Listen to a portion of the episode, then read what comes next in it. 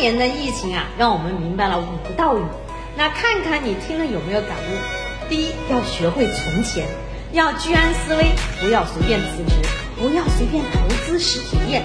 二，电视机可以买个小的，冰箱一定要买个大的。三，没房可以租房，但千万不要没钱还要贷款。买房确实需要贷款，但买房要根据自己的实力来定。四，夫妻俩最好有一个是体制内的，无论遇到什么情况都可以不慌。人生啊，不必大富大贵，但一定要稳稳当当。